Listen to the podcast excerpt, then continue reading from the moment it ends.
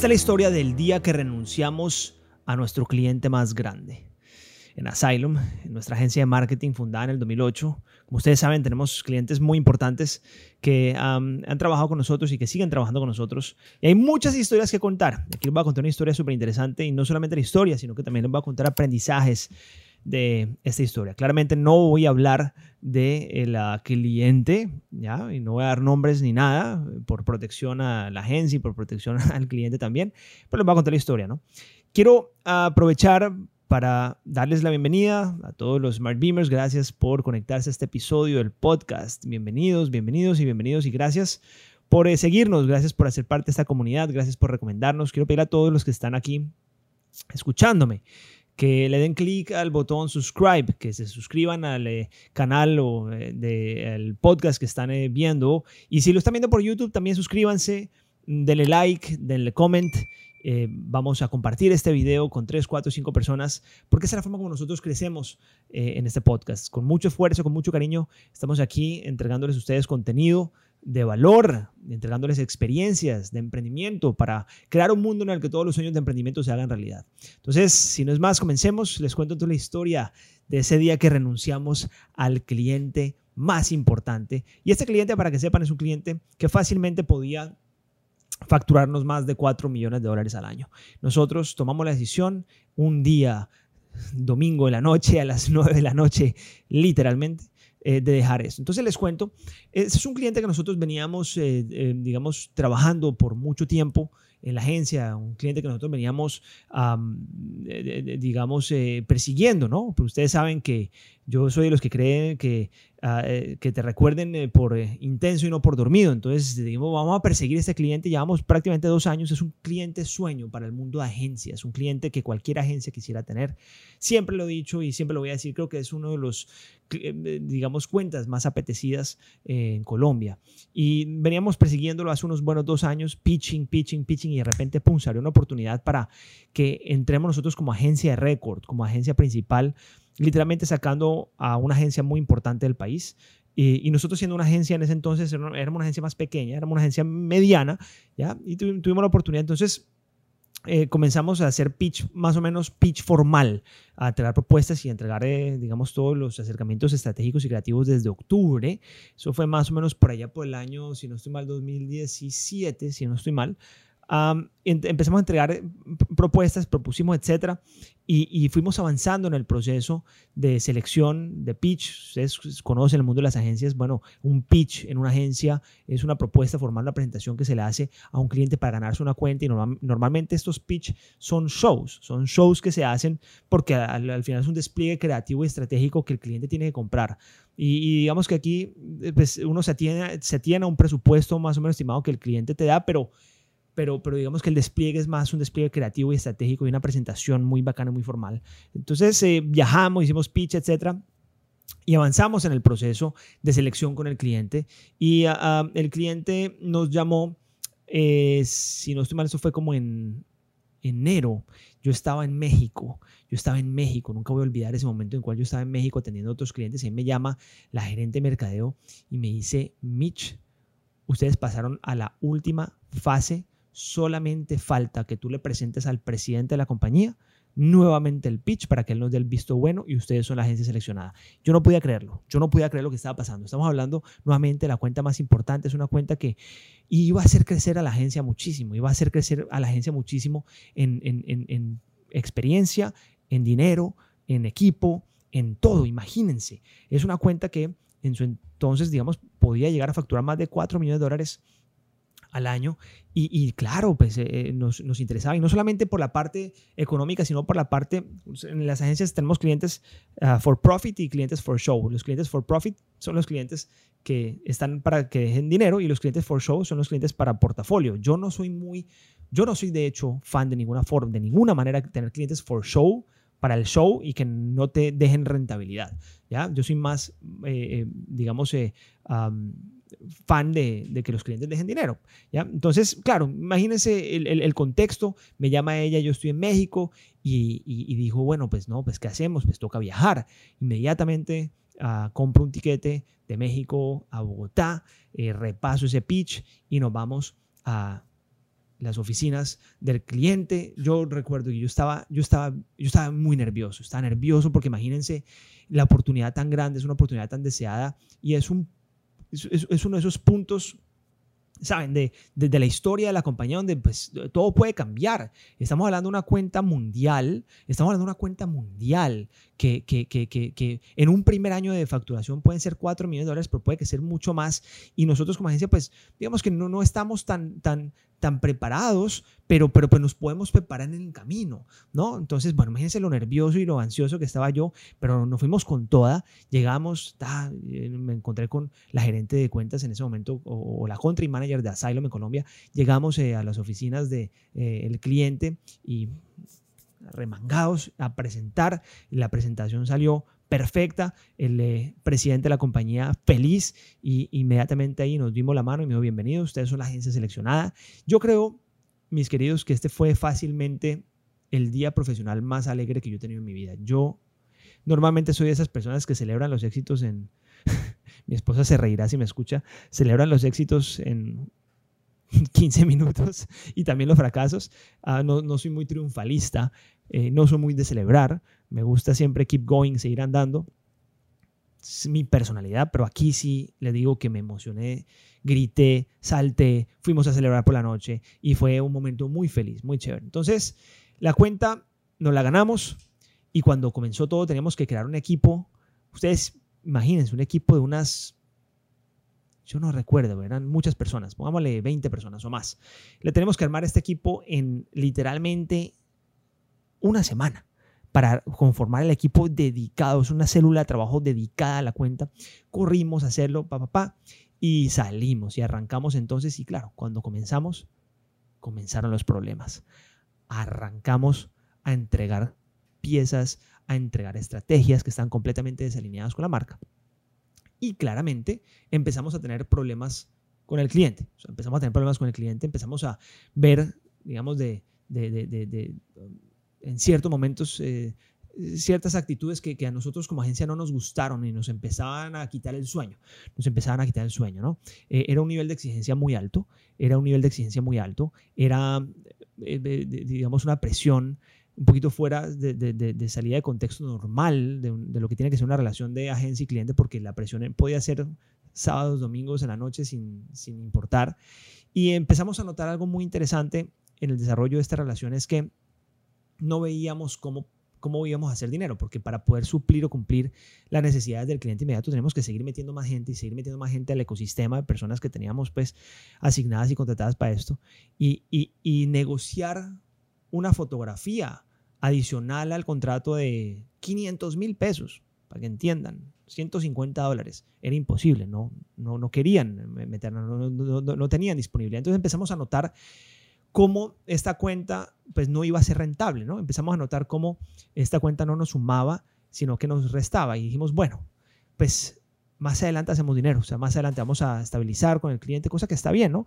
Vamos a estabilizar con el cliente y más adelante más dinero, pero empezó, empezó a avanzar la relación y, los proyectos, digamos, eh, de presupuesto adicionales no eran de presupuestos tan altos y no querían pagar por una célula de 30 personas teniendo nosotros 20 personas eh, metidas y necesitamos meter más gente y más gente y más gente y más gente. Y siempre, digamos que del lado del cliente, pues eh, la sensación que nos daba a nosotros es que, bueno, nosotros somos este cliente, que es un cliente importante y un cliente reconocido, pues aprovechen. Y no, no nos gustó, no nos gustó, ¿no? Ah, a mí personalmente me quitó mucho, pero muchísimo, la tranquilidad. Yo ya recuerdo, no fue de 2017, fue 2018. De hecho, porque recuerdo que mi esposa estaba eh, embarazada de Ilana y íbamos a tener pues, a una chiquita y, yo también estaba como en esta dualidad de, vida, ¿no? O sea, porque estábamos metiéndonos en una vaca loca y íbamos a tener una, hija y, yo decía, pero wow, o sea, ¿qué, va a pasar en tres meses que, que, o en cinco meses que nazca la chiquita y yo, yo en este ajetreo y en este estrés? Y bueno, eh, yo estaba pasando un momento muy, muy, muy complejo. Los, los reclamos eran constantes, la forma de los reclamos no eran, uh, digamos, los propicios o los adecuados o los profesionales. Eh, los requerimientos eh, se salieron un poquito del contexto de lo normal, de lo que puede ser una relación normal, y a mí y al equipo nos estaba quitando todo tipo de tranquilidad. La agencia estaba casi completamente volcada a trabajar con eh, este cliente y estábamos cerrando muchas nuevas oportunidades de pitch y de salir a conseguir nuevos clientes precisamente por trabajar con un cliente importante.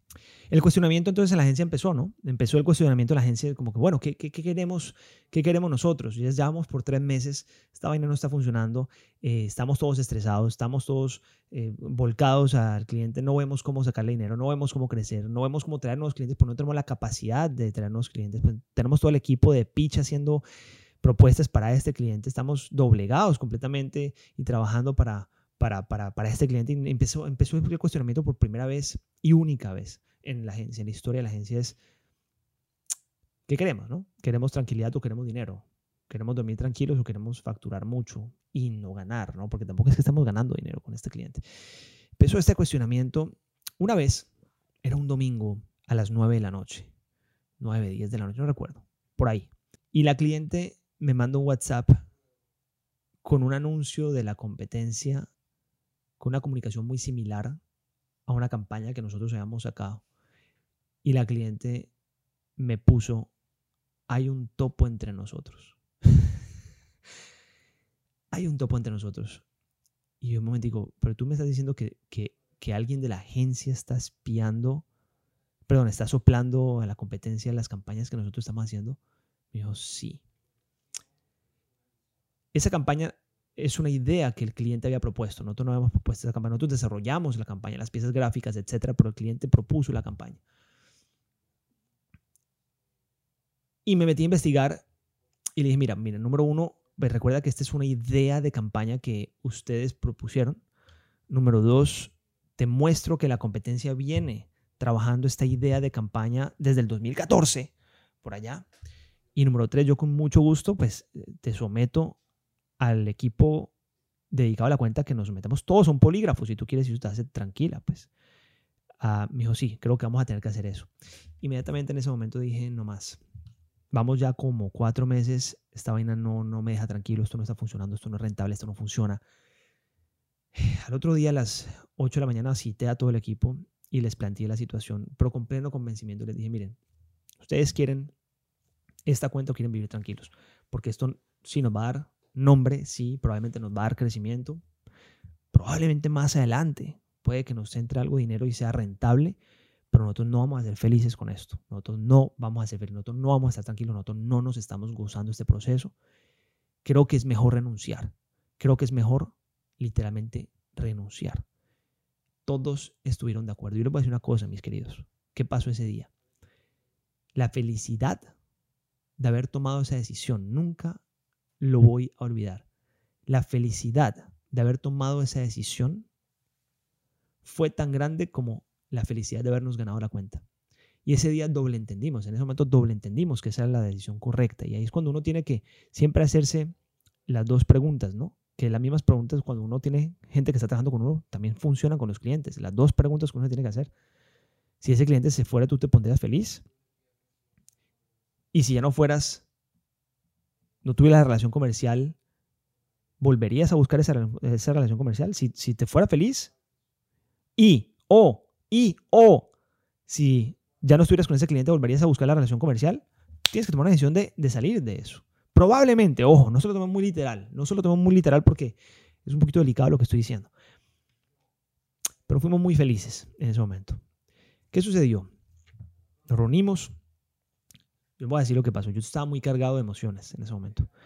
Yo le dije al equipo, mire, yo voy a escribir una carta con todas las razones por las cuales vamos a dejar la cuenta, vamos a soltar el cliente, vamos a renunciar a la cuenta. Y esa carta se la vamos a mandar al cliente formal y la vamos a, a socializar en una reunión. Pero antes de mandar la carta, yo la voy a escribir y le pedí a Itán, en su momento yo era el CEO de la compañía, Itán era el CFO slash COO de la compañía. Eitan va a revisar la carta, ¿ok? Y la va a poner en términos sin emociones. bueno, yo hice una carta con 15 puntos, cargada de emoción. Se los digo, yo sabía, pero consciente de esto, le dije, Eitan, Eitan, reescribí lo que yo escribí. Y el hombre le bajó 100 a la carta y la puso unos términos mucho más formales, menos emocionales. Obviamente uno está muy tentado de sacarse las espinas con una carta como estas. Sin embargo, era lo correcto para hacer. Ahorita le digo por qué. Era lo correcto para hacer. Reescribió la carta y esa carta se la mandamos al cliente acompañada pues de un email, o sea, en un email adjunto diciéndole, mira, te estamos mandando esta carta en la cual estamos renunciando a la cuenta a partir de X fecha. O si necesita más tiempo, con mucho gusto, tengamos una reunión, por favor, para socializar punto por punto, porque yo voy a explicar punto por punto. Eso no se podía dejar solamente una carta y ya, sino que había que socializarlo. Pero la carta tenía que ser contundente, tenía que ser una carta, porque si no es contundente, entonces hay campo para negociar o como para echarse para atrás y la decisión la habíamos tomado. Era una decisión, punto, la habíamos tomado. Bueno, mandamos la carta, se manejó muy bien, ese proceso de salida muy bien se manejó. El cliente, digamos, entendió, no tuvo, pues sí, mandó una carta de vuelta, pero no, no, no había mucho que discutir, la decisión estaba tomada. Dejamos la cuenta, apenas tuvimos la reunión de socialización y nosotros damos la cuenta, es impresionante. Llegó el proyecto más grande que le ha entrado a la agencia, que es el, ese sí los puedo contar, y uno de los proyectos más exitosos de la agencia, que es la Selección Águila. De hecho, en el Mundial 2018, nosotros eh, llevamos a la Selección Águila al Mundial con los influenciadores más importantes de Colombia, y fue un proyecto, de hecho, que se ganó una nominación en los premios PIM, que no son de esas nominaciones que uno paga por ganársela, que de hecho no lo hacemos, pues, que uno paga porque lo nominen sino que nos nominaron por, por, por y estuvimos de hecho compitiendo, competimos, esa nominación compitió con eh, Roberto Un Beso de, de, se, llama Roberto Un Beso, ¿no? De Carlos Vives y de Sebastián Yatra. La campaña de lanzamiento de la canción, esa fue la campaña que nos ganó a nosotros, nosotros quedamos de segundos con la campaña de selección águila, pero bueno, X, me estoy desviando. Les quiero decir que dentro del proyecto más grande y más importante, creo que hasta la fecha de mayor facturación en la agencia, y fuimos felices y crecimos y seguimos creciendo desde entonces, desde entonces seguimos creciendo muchísimo, muchísimo. Y todos esos miedos que nosotros teníamos de, uy, vamos a dejar al cliente más grande que tiene la agencia y la oportunidad más grande, eran simplemente miedos y eran simplemente pensamientos limitantes, ¿no? Quiero darles a todos ustedes unos, unos aprendizajes de esto, que es lo más importante de este podcast, son los aprendizajes. Mm, y bueno, son varios, ¿no? Vamos a comenzar con el primero. Yo los tengo aquí escritos y se los voy a ir explicando uno por uno. Lo primero es no acelerar o no aceleres el crecimiento o la escalabilidad natural que te da la compañía.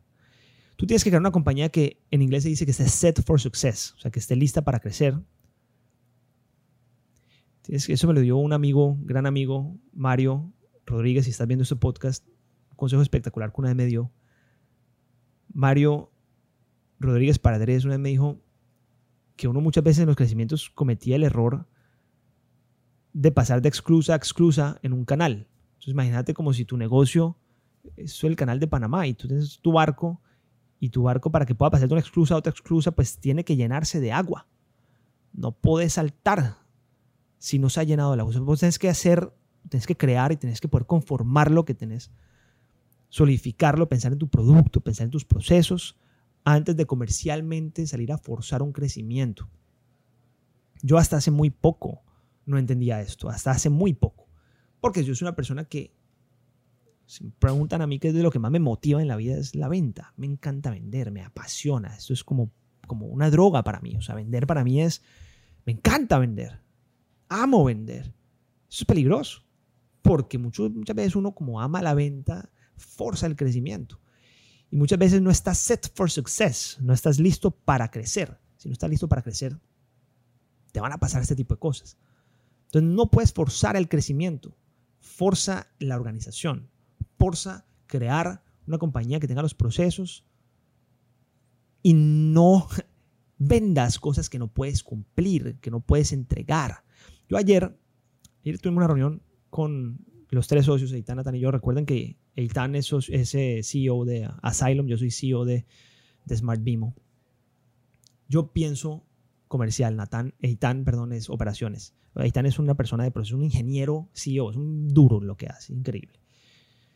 Y estábamos hablando un poco del éxito de la agencia, estamos hablando un poquito de lo, lo bien que estamos. Gracias a Dios y agradezco a la humanidad y a Dios y al universo por esto. Y y estamos hablando y yo le dije, ¿qué amenazas ves? ¿Qué, ¿Qué, estás viendo? ¿Qué amenazas ves para este crecimiento tan que estamos teniendo? ¿Qué puede pasar? Y él me respondió algo muy interesante. Me dijo que se nos meta el agua. Eso es lo que me respondió así de una. Yo nunca hubiera pensado en eso. hoy en día cada vez más, pues, pero nunca hubiera pensado así. Yo hubiera pensado pues, que de pronto se nos vaya un cliente o que no nos ganemos este pitch o que la situación económica, eh, yo qué sé, recesión o yo qué sé, me explico. Estoy pensando en venta, yo estoy pensando en crecimiento. Y también está pensando en estructura. Y uno, tiene que pensar así. Entonces uno no puede forzar el crecimiento comercial si no está listo para eso, porque te puede pasar lo que nos pasó a nosotros. Ok, el siguiente aprendizaje es no concentres todo en un cliente, atomiza. Una de las fortalezas más interesantes de Asylum, de la agencia, es que nosotros tenemos y siempre hemos tenido una cartera muy atomizada. El cliente más importante de Asylum hoy en día, si no estoy mal, no representa como más de un 11%. El cliente más importante. Si se va un cliente no pasa nada. Entonces uno no, se, no, obliga a la agencia y la operación completa por miedo a que se vaya un cliente y no solo eso, sino que si se va un cliente pues no pasa nada. Eso tiene sus ventajas y sus, desventajas. Porque cuando uno tiene una cartera atomizada, de cliente tan atomizada, en modelos tradicionales, como modelo de una agencia es un modelo tradicional de negocio, el crecimiento cuesta más.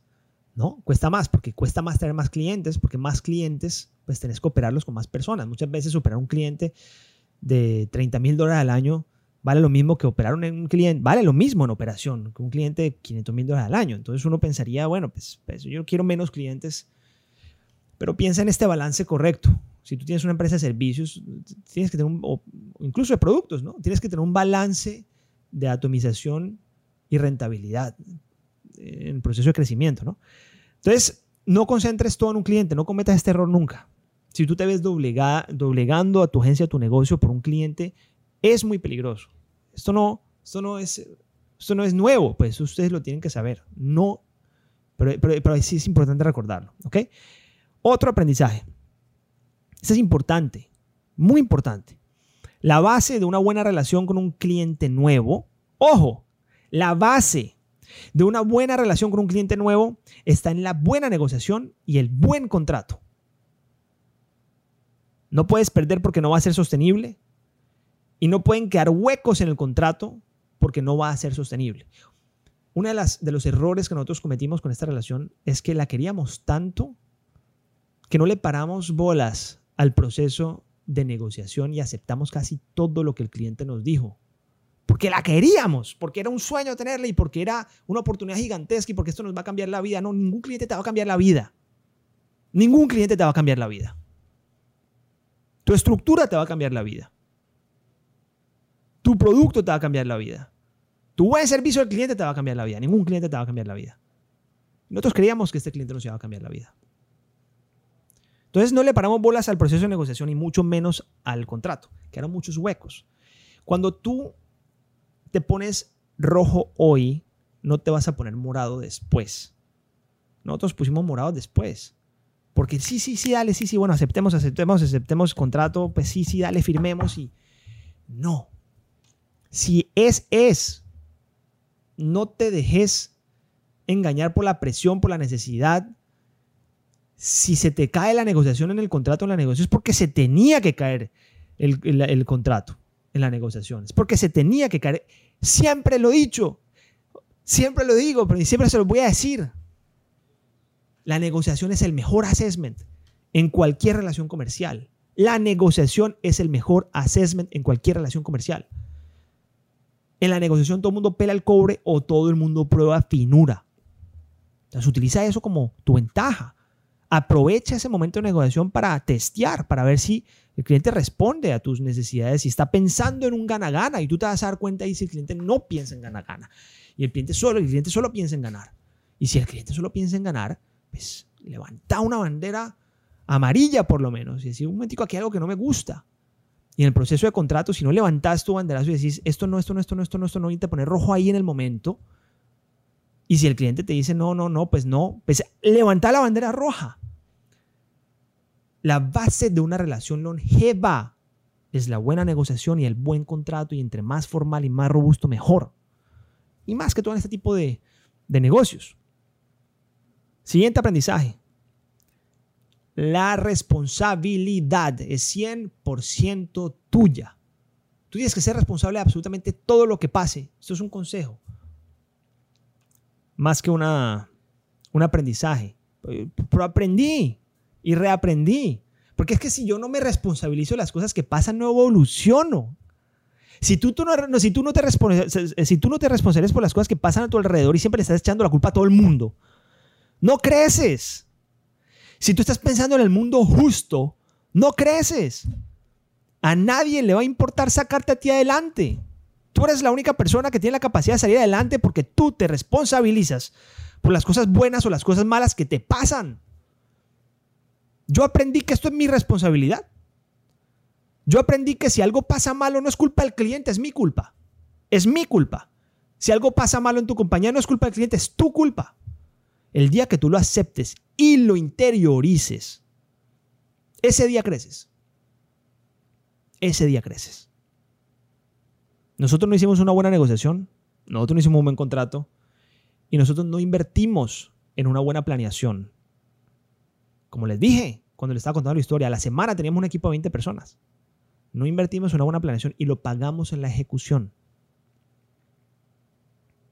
Esto lo dice nuestro querido amigo David Uribe, que estuvo con nosotros mucho tiempo aquí en Smart Bimo. Si no inviertes en planeación, lo pagas en la ejecución. Gran frase, gran frase. Y eso nos pasó a nosotros. Nosotros no invertimos en la planeación y metimos gente a diestra y siniestra sin entrevistar y sin ta, ta, ta. No eran los perfiles adecuados. Entonces no, es culpa del cliente. Si nos trataron mal, claro que nos trataron mal. Estaban berracos. Estaban berracos. Que nos pudieron haber tratado mejor, sí. La, marca. Yo la marca hoy la amo. Y la, la, la, promuevo. Y me encanta y consumo su producto. Consumo su producto. No, fue, no, es culpa de ellos. Nos, nos pudieron tratado mejor, sí. Yo no digo que no. Que hubo error de parte y parte, sí. Pero me responsabilizo completamente.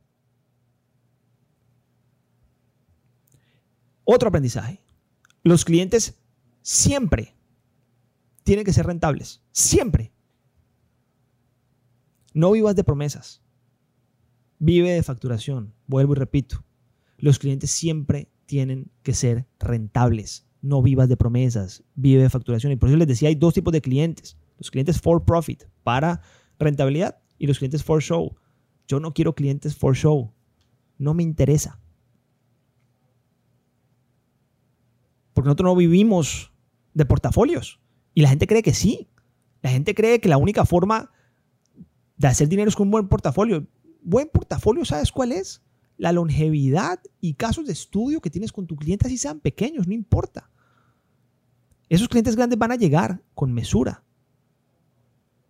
y en su tiempo adecuado. Y si los vas a buscar, van a llegar. Pero no forces el crecimiento de tu compañía por tener un portafolio que no te va a dar dinero porque te vas a totear. Eso no es sostenible. Siempre los clientes tienen que dar dinero. Desde el primer momento. No desde el segundo o tercer mes, no, desde el primer momento. Aquí estamos para hacer negocios. Que aquí nadie vive de la pasión y nadie vive del propósito. Vas a vivir de la pasión y el propósito. ¿Y cómo lo vas a pagar? ¿Cómo vas a pagar la pasión y el propósito? Necesitas un andamiaje, un sustento. Por eso es que yo pienso que en los negocios y en la vida, pues en los negocios, ¿no? Primero es el dinero, luego la pasión y luego es el propósito, no al contrario. Nadie vive el propósito. Otro aprendizaje. El dinero no compra tranquilidad, pero la tranquilidad sí compra dinero. Repito, el dinero no compra tranquilidad, pero la tranquilidad sí compra dinero. Uno muchas veces cree que las oportunidades millonarias te van a hacer vivir tranquilo y crecer. Y muchas veces es completamente lo contrario, porque si esta oportunidad millonaria te quita la tranquilidad, no vas a hacer dinero. Por eso digo que la tranquilidad sí compra dinero. Y eso es uno de los grandes aprendizajes de esto. Independientemente de quién fue la culpa no fue la culpa, ya la cara está hecha, ya listo, no funcionó. No voy a forzar a hacer dinero si no estoy tranquilo, porque no va a pasar. Hoy en día, hoy en día, yo creo que cuando uno tiene tranquilidad en su vida, que cuando uno está tranquilo con lo que está pasando, cuando uno le está gustando, ahí es cuando puede llegar a ser debatible el que va primero pasión, dinero y propósito. Ahí es cuando va a ser un poquito debatible el tema. Pero cuando uno está tranquilo, uno está feliz, uno está contento, uno está tranquilo, el dinero llega. No al revés. Entonces es un balance, ¿no? Es un balance, porque hay que hacer dinero para estar tranquilo. ya, pero para estar tranquilo hay que hacer dinero. Entonces es un punto medio. Pero cuando tú te veas en esta situación, para no ponértelo tan filosófico, cuando tú te veas en esta situación en la cual pues tienes una oportunidad millonaria, pero no te deja tranquilo, probablemente no es una oportunidad millonaria. probablemente vas a perder plata con eso. Entonces, pilas. Otro aprendizaje importantísimo. Cuando se cierran puertas, puertas se abren. Esto no es nuevo. Esto pasa. El universo es así. El universo es así. No te dé miedo tomar decisiones importantes. De cambiar algo. ¿Por miedo? ¿Por qué lo estás haciendo? ¿Por miedo? Si es por miedo, es, la decisión que no es correcta. Cuando tú cierras puertas, otras, porque es que el universo es completamente geométrico. Geométrico. Nunca se, cierra una puerta sin que se abra otra. Nunca, no pasa. A nosotros nos pasó. Cerramos esta puerta y la empresa empezó a crecer. Cuando pensábamos que iba a ser completamente lo contrario, pero no, ya no metimos hasta el fondo, no, ya estamos con todo, ya, ya no hicimos pitch. Güey, madre, así, vamos a ver qué hacemos renunciamos a la cuenta y no tenemos nada. O sea, teníamos, claro, otras cuentas. No es que la agencia se, se acabó, pero no tenemos nada nuevo. No íbamos a cumplir el presupuesto del año. Probablemente íbamos a perder plata. Empezaron a llegar. Yo les digo, la agencia, desde el 2008 que se fundó, siempre hemos estado creciendo, pero realmente, año que nosotros empezamos a soplarla duro, 2018, es que empezó, empezó esto a crecer interesante. Empezamos a hacer dinero, empezamos a, entonces, bueno, soy creyente de que el cliente casi siempre tiene la razón. Casi siempre. Casi siempre. Soy creyente de que todas las relaciones se pueden rescatar o se pueden haber manejado mejor. Pero soy creyente que las relaciones casi siempre se pueden rescatar. Ojo con este aprendizaje, si tú llegaste hasta aquí al podcast, qué chévere. Porque quiero dejar como, o sea, mi, mi, consejo responsable. Yo no quiero que los que están escuchando aquí salgan a renunciar cuentas. No. No, ojo. Ese es el único cliente que no hemos renunciado a una circunstancia como estas. Pero circunstancias como estas hemos tenido muchas. Y hemos tenido muchas circunstancias en las cuales mi equipo, de hecho, vino donde mí me dice, no me mamo más a este cliente, no me mamo más a este cliente, vamos a mandar a la vamos a mandar a la yo siempre le termino dando la relación con el cliente y siempre le digo, oiga papá, eso es su responsabilidad. Usted no se ha hecho amigo del cliente. Usted no ha hecho bonding con el cliente. Usted no ha creado rapport. Usted ya salió a almorzar con el cliente. Deje de pelear con el cliente. Gáneselo.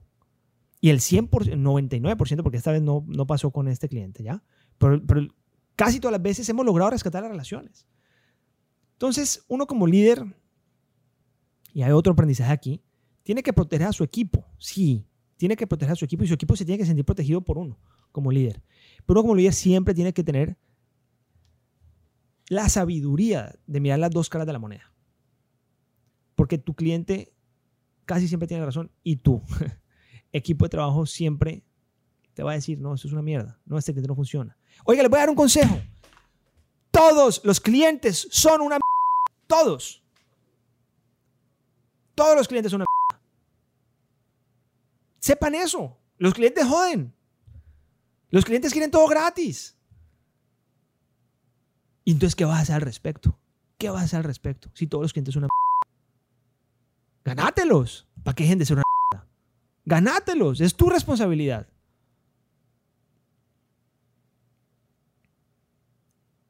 Y último aprendizaje. Tu salida tiene que ser mejor que tu entrada. Siempre. Siempre que tú salgas de donde sea que sales, sal por la puerta grande mejor de lo que entraste. No te olvides de esto nunca.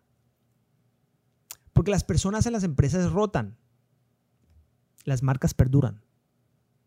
Y ahí va a quedar tu historia. Y ahí va a quedar tu hoja de vida, tu recorrido. Normalmente cuando renunciamos a algo, ya sea una oportunidad comercial o cuando alguien renuncia a una empresa, se tira las petacas el último mes. Porque ya me voy. Es cuando más berraquera tenés que meter. Porque el mundo da vueltas. El mundo da vueltas. Porque tu reputación está por encima de cualquier cosa. Sal formal, sal bien, sal con buenas relaciones. Sal sin pelear. Esto es una regla. No lo tengo como aprendizaje, pero nunca te pelees con un cliente. Que sea formal. No funcionó, no funcionó. No salgan peleados. Salgan amigos. Es difícil. Yo intento terminar todas mis relaciones comerciales y laborales con un abrazo. Uno tiene que pelearse con nadie en la vida. Nadie. Uno tiene que pelearse con nadie. Si la cosa no funciona, no funciona y ya. Es mejor para ti, es mejor para mí. Mis queridos, gracias por ver este episodio, por escucharme. Si les gustó, eh, compártanlo. Compártanlo a tres personas, a cuatro personas. Si están viendo esto desde YouTube, comenten, denle like. Y vamos a seguir creando contenido de valor, aprendizajes, consejos, experiencias para que ustedes puedan aplicar en sus negocios. Siempre he dicho que la educación es eh, lo único que tiene la capacidad de cortar el camino al éxito, porque es poder aprender sobre la experiencia de otras personas. Muchas veces hay que vivirlas. Muchas veces hay que vivirlas para aprenderlas. Pero vale la pena escucharlas. Gracias y vamos con toda.